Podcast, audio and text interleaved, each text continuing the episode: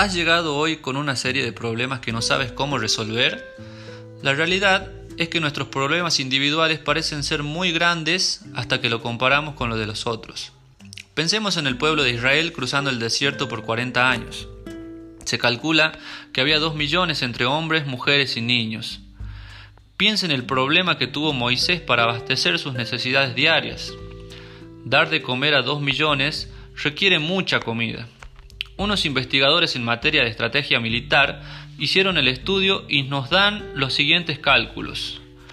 Moisés tendría necesidad de un total de 1.500 toneladas de comida por día. Para cargar esa cantidad de comida llevaría dos trenes cada uno de kilómetro y medio de largo. Ya que estaban en el desierto, para cocinar esa comida necesitarían leña, 4.000 toneladas al día, varios trenes más cada uno de kilómetro y medio de largo. También necesitaban agua para beber, lavar algunos platos y bañarse ocasionalmente. El ejército calculó 41.638.300 litros de agua por día. Se necesitaría un tren de 2.500 kilómetros de largo diariamente para abastecer esa necesidad. Piense solamente en lo que llevaría a cruzar el Mar Rojo en una noche, si cruzaron en una sola fila, hubieran necesitado una fila de mil kilómetros de largo durante 35 días.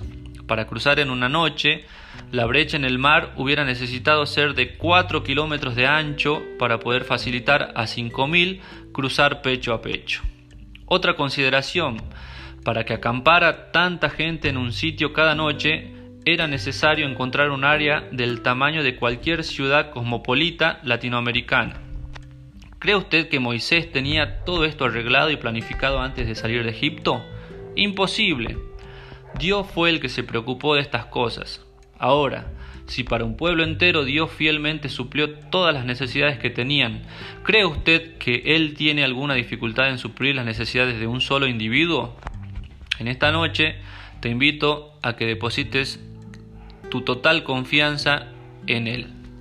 Hasta la próxima.